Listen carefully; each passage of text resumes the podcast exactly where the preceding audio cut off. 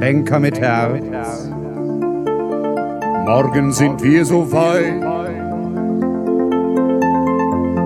Zum Shoppen fliegen wir nach Nordkorea. Dann kommt der Umweltschutz nach China, der Peace nach Palästina.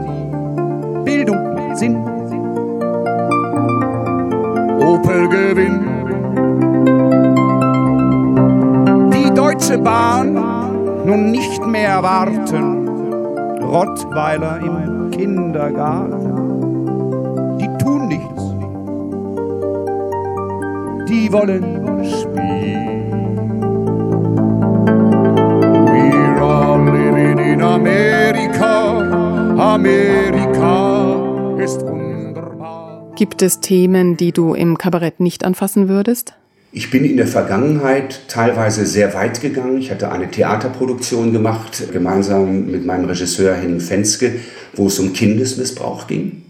Was im Theater funktionierte, aber was nicht im Kabarett funktioniert. Deswegen, Kabarett ist Unterhaltung, Kabarett ist Schweinsbratenkultur. Ich weiß, ich weiß, es wird einmal ein Wunder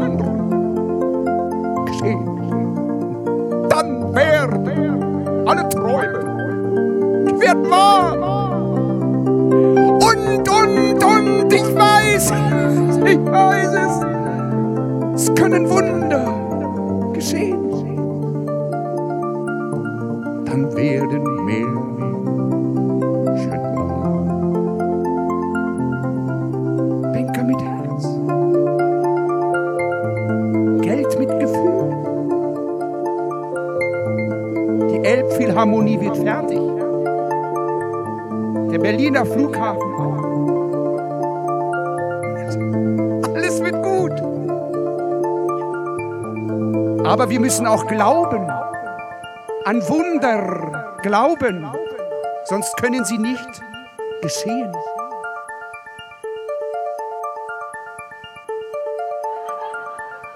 Wer denkt sich so eine Scheiße aus? Andreas Rebers. Werdegang Grund- und Hauptschullehrer, Gesamtschullehrer, Diplompädagoge, Musiker, Autor und Kabarettist. Aus gut unterrichteten Kreisen weiß man, dass er seinem Essen, während es gart, auf dem Akkordeon vorspielt. Andreas Rebers übt. Nochmal zu den Themen, die Rebers gerne angreift. Es gibt Themen, die man vielleicht ansprechen kann, die aber nicht kompatibel sind in der Verabredung zwischen Kabarettpublikum und Kabarettist. Ich merke, ich habe gestern in der Nähe von Traunreuth gespielt, ich fordere dazu auf, die katholische Kirche zu verlassen. Man muss aus dieser katholischen Kirche austreten, damit diese arrogante, selbstverliebte Nomenklatura in ihren roten Röcken zur Besinnung kommt, damit sie merken, Kirche ist etwas anderes als das, was die raus machen. Im Grunde genommen besteht die kirchliche Nomenklatura, die katholische, aus Schwulen, aus Päderasten und aus Klemmtucken, die sich hinstellen, nach draußen in die Welt zeigen und sagen, Homosexualität ist unnatürlich. Es gibt nur eins, was unnatürlich ist, es ist der Zölibat. Zölibat ist unnatürlich. Die katholische Kirche lebt im wahrsten Sinne, was Moral und was Menschlichkeit angeht, auch das Geschenk des Lebens durch Gott, woran ich glaube, ist die Kirche zutiefst unnatürlich. Und Theologen wie Karl Rahner würden sich im Grabe umdrehen, wenn sie mit ansehen müssten, was solche Pfeifen wie Papst Benedikt oder dieser, dieser Obersturmbannführer Müller, der von Regensburg jetzt zur Glaubenskongregation gewechselt ist, und dieser unsägliche Kardinal Meissner, was diese Menschen für einen Schaden anrichten in der Christenheit.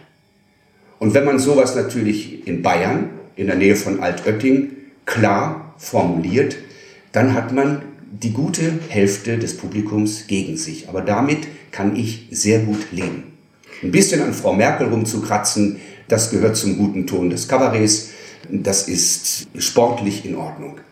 Du bist ja eh immer so eine Armlänge neben dem korrekten Kabarettisten, Mainstream.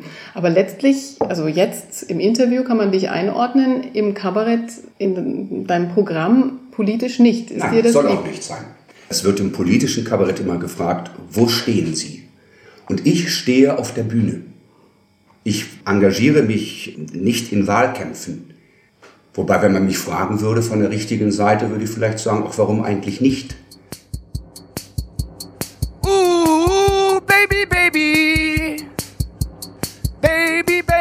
Come on fire, light my baby.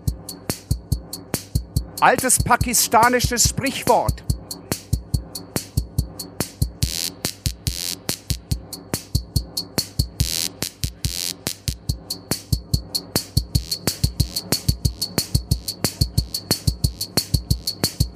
Kirchentag, Kirchentag, alle machen mit. Uh, ich bin nur ein kleines, dickes Mädchen. Ich bin für Frieden. Ich träum von grünen Städten und Lichterketten, Kirchentag. Uh, wenn das so ein äh, ägyptischer Hassprediger sieht, der sagt sich ja völlig zu Recht, die sind am Ende. Und, ähm, weißt du, wir haben sowas wie Hamollmesse, nicht? Wir haben wirklich tolle geistliche Musik und dann kommt der Pastor mit der Gitarre. Immer wieder Religion, immer wieder Kirche. Im Namen des Glaubens geschieht täglich Entrüstenswertes. Am Tag des Interviews war es der Besuch des ägyptischen Präsidenten Mohamed Mursi, der Andreas Rebers in Rage brachte. Gerade ganz wichtig, weil du das sagst, Religion. Wir haben heute den 80. Jahrestag der Machtergreifung Adolf Hitlers. Nicht Machtergreifung, er wurde gewählt und er wurde zum Reichskanzler bestellt durch Hindenburg. Am selben Tag findet im Deutschen Bundestag eine Gedenkfeier für die Holocaust-Überlebenden statt und für die Befreiung von Auschwitz am 27. Januar. Am selben Tag kommt dieser islamische Faschist Mohammed Mursi aus Ägypten nach Deutschland, mit militärischen Ehren empfangen, hat vor zwei Jahren sich hingestellt und hat gesagt, dass es sich bei Juden um die Nachfahren von Affen und Schweinen handelt. Der Mann ist ein Antisemit und was wir in der arabischen, in der islamischen Welt erleben, ist genau dasselbe, was wir im letzten Jahrhundert mit dem Faschismus in Europa erlebt haben. Dieser Mann ist ein Faschist. Und seine salafistischen Freunde, die hier in München ihre Bücherstände machen, sind religiöse Faschisten. Und ich finde es eine Unverschämtheit, dass die Merkel diesen Rotzlöffel an einem Tag wie heute empfängt. Das ist eine Unzumutbarkeit. Aber es geht darum, dass man sagt, Ägypten ist ein Schlüsselstaat. Ägypten ist ein Rüsselstaat. Die gesamte islamische Welt ist komplett gescheitert in jeder Beziehung.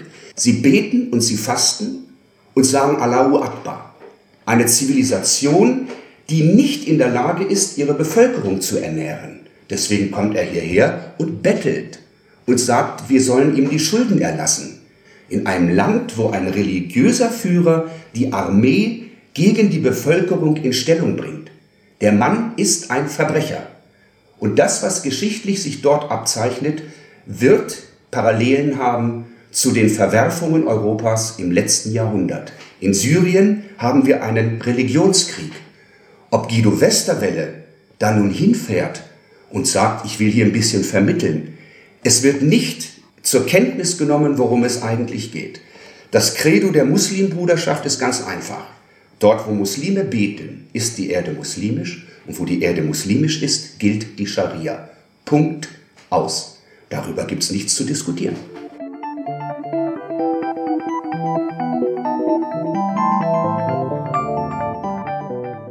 Habt, habt ihr euren äh, Koran auch schon bekommen eigentlich? Es soll jeder Deutsche kriegt da ein Buch. Und äh, ich bin ja an so einem äh, äh Bücherstand gewesen von unseren bärtigen Freunden. Nicht, die haben ja ideale Voraussetzungen, um uns zu Schulmeistern. Mit 17 Vorzeichen aus der Grundschule entlassen, dann äh, machen sie ihr asoziales Jahr und, äh, und dann äh, wird ein bisschen Türsteherei studiert, okay. Nicht, und dann gibt es zwei Möglichkeiten, NPD oder die. Äh, der Unterschied, na ist ja klar, guck mal, äh, bei denen ist es besser, weil die von den Grünen unter Naturschutz gestellt worden sind, nicht? Ähm, und ich bin dann so ich bin in Berlin, war ich da, nicht bei den äh, Salafisten, am Bücherstand und dann fiel mir auf, ich habe zu dem einen gesagt, Kamerad, ihr habt ein bisschen wenig Auswahl. Nicht? Und dann hatten sie auch so Plakate, äh, darauf steht, lies! Nicht? Das ist ja imperativ. Nicht? Da habe ich gedacht, das ist unfreundlich.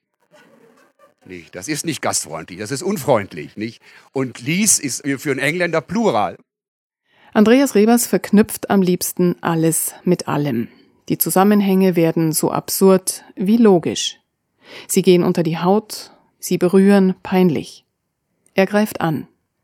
Trotzdem trifft er offenbar selbst für die Bayern den Ton so gut, dass ihm jetzt im Januar 2013 der Bayerische Musikkabarettpreis verliehen wurde. Die Jurybegründung Schräg, Schräger, Rebers. Querdenken und Experimentierfreude werden ihm attestiert. Brillant durchdachte und vielschichtig satirische Lieder, begleitet von Akkordeon oder Synthesizer. Es ist ein weiterer von vielen Musikkabarettpreisen für den gebürtigen Niedersachsen, der sich in Bayern ziemlich wohlfühlt. Hier lebt Rebers in München, Heidhausen, wo er eine seiner Figuren, nämlich die grüne Frau Hammer, im Hinterhaus verortet. Die wollte ja auch Bürgermeisterin werden von Berlin, von der Hauptstadt Bürgermeisterin. Ich habe gesagt, Renate, Berlin hat bereits eine Bürgermeisterin. Und jetzt davon ab, bitte Ruhe. Ich hätte der Renate Künast und den Grünen von Herzen gewünscht, dass sie die Bürgermeisterwahl gewonnen hätten. Dann hätten die jetzt diesen Flughafen an der Hacke. Dann wäre der Flughafen ein grünes Problem. Niemand hat die Absicht, einen Flughafen zu eröffnen, hätten sie sagen können. Nicht, das ist diese Verlogenheit, da, da bin ich kein Freund von. Nicht? Aber da macht diese Frau Hammer eben halt mit.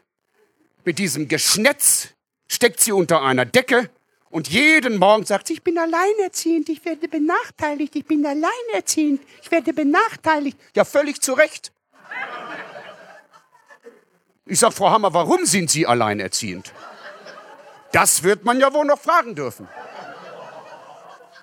Ein Mann verlässt doch nicht ohne Grund die Familie. Und heißt es nicht bei wir Menschen, die wir anständig sind, in guten und in schlechten Zeiten ja, mit Gottes Hilfe. Aber glauben Sie, dass Frau Hammer verheiratet war? Da! Ohne die heiligen Sakramente unserer geliebten Mutter Kirche hat sie sich hingegeben, den Schoß beflecken lassen, die geile Sau. Wollust ist eine der sieben Todsünden, auf die anderen kommen wir noch zu sprechen. Ich bin alleinerziehend. Ich bin eine Minderheit. Boah, wie ich das hasse. Und wie die das auch immer wieder schaffen, ihr intellektuelles Unvermögen, ihre, ihre ökonomische Unfähigkeit und ihr Scheitern als moralische Überlegenheit zu verkaufen. Bah! Das möchte ich können. Eine wichtige Figur ist ja, das hast du ja schon angedeutet, die Frau Hammer. Die ist grün, die ist alleinerziehend, vegetarisch und hat Lehr ein Lehrerin. Lehrerin, genau. Das ist Frau Hammer, eine geschiedene Sichel. Darauf lege ich Wert. genau. Warum treffen diese Kategorien bei dem Publikum so in Schwarze? Weil das Originalfiguren sind, die jeder kennt.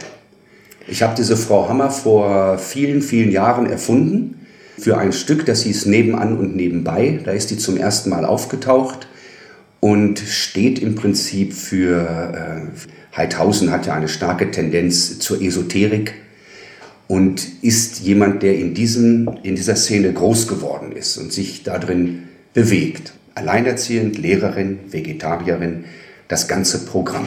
Mit ihrem Hammerkind. Genau. Wagen wir jetzt mal, die Frau Hammer zu befreien. Wenn sich Frau Hammer befreit, würde sie mit Sicherheit innerhalb der Grünen zu der Fraktion gehören, wie Fritzchen Kuhn und der Ministerpräsident Kretschmann, es geht darum, dass Leute wie Frau Hammer diejenigen sind, die die Koalition mit der CDU eingehen würden.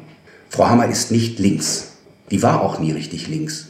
Überhaupt die meisten Grünen waren nie richtig links.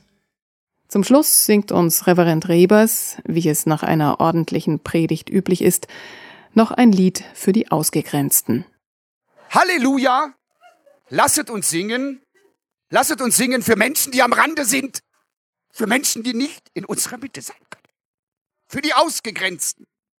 Früher habe ich an dieser Stelle noch gesungen das Lied Linienrichter, Linienrichter.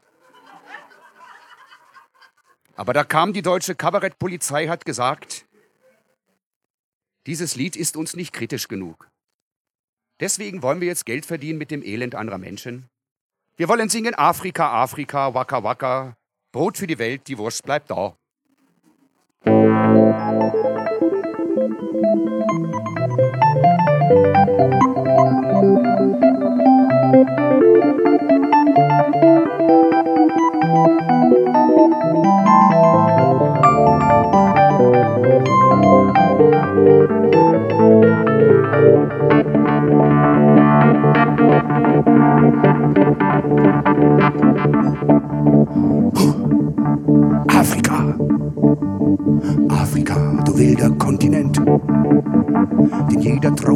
Dem Fernseh kennt. Du bist voll mit wilden Tieren und Viren. Die Kirche präsentiert für Mann und Frau HIV. Ebola, Malaria, es heißt nicht Malaria, es heißt ja auch nicht Scharia. Im Sudan gilt die Scharia, hacke die Hack, die Händchen ab. Ho, ho, ho, ho. Das ist das lustige, fröhliche Urwald einmal eins. Gestern WM, morgen die Formel 1. Das fröhliche Gnus mit jedem Tadu, du gehst auf Safari mit Daktari, der Elefant gibt jedem die Hand, bläst deinem Marsch. Du sitzt im Jeep, dein Boy spielt Gitarre, dann drehst du dich um und du nimmst deine Knarre und brennst irgendeinem geschützten Mist wie eins vorn Arsch. Freiheit gibt es nur in der Natur. Afrika, was dir fehlt, ist Infrastruktur. Und im Urwald Rebellen und Krieger, die mischen sich auf zwischen Kongo und Niger. Hier landet ein altes Fernsehgerät auf der Mülldeponie. Lauter kaputte Kondomautomaten, Riesengewinne, Sterblichkeitsraten. Du bist das Testgelände der Pharmaindustrie. Hier werden die Schnittblumen fürs Oktoberfest angebaut. Die Kokosnuss wird nicht gekauft, die wird geklaut. Und am Ende machen sich alle wieder vom Acker. Das war's dann wohl mit Waka Waka.